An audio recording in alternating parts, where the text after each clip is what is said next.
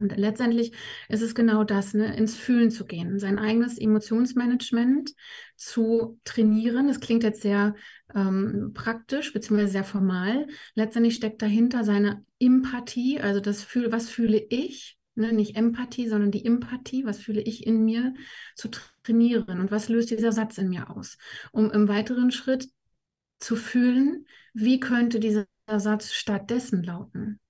So, und da geht es aber eben auch darum, dass dieser Satz gefühlt werden darf. Der darf sich gut anfühlen. Und dann mit diesem Satz auch zu spielen.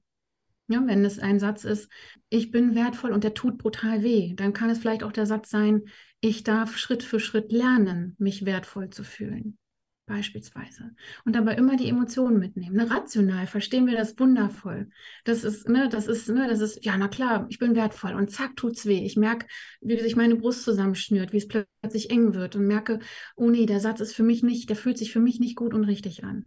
Das heißt also, ich gebe tatsächlich, ne, und das klingt jetzt sehr kurz gefasst. In so einem 1 zu 1 Coaching ist das sehr deep und ähm, ist auch meistens nicht innerhalb von einer Session zu lösen, sondern gehen halt immer wieder da rein, tatsächlich ins Fühlen zu gehen. Und im ersten Schritt ist überhaupt nichts zu tun, außer wahrzunehmen und zu beobachten, dich selbst zu beobachten, dein Körperempfinden nachzufühlen.